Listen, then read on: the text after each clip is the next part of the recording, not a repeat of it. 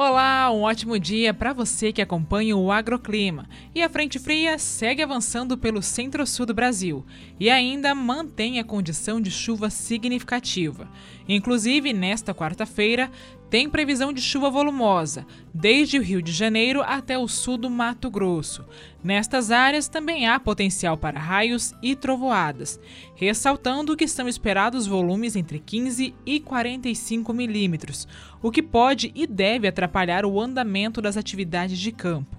Destaque para o litoral gaúcho, onde há risco para vendaval de até 80 km por hora. Sobre áreas do interior, são esperados ventos mais moderados, entre 55 e 75 km por hora, desde o Rio Grande do Sul até o sul de Minas Gerais. Apesar da ventania, pouco deve chover no sul do país. Isso porque a massa de ar seco continua avançando pelo interior dos três estados, chegando até parte de São Paulo e Mato Grosso do Sul. Nessas localidades, a temperatura já começa a cair, tudo por conta do avanço do ar polar. Na maior parte do país, deve chover de forma rápida e com períodos de melhoria.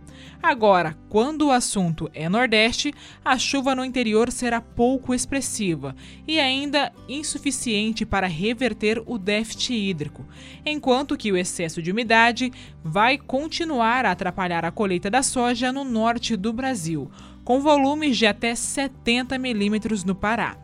Falando agora das temperaturas, máxima de 28 graus em Brasília, 31 em Maceió, 32 graus em Manaus, 26 em São Paulo e aquele friozinho de 22 graus em Porto Alegre. O agroclima pode ser acompanhado também na programação do Canal do Boi e em nosso portal, o sba1.com. Até a próxima!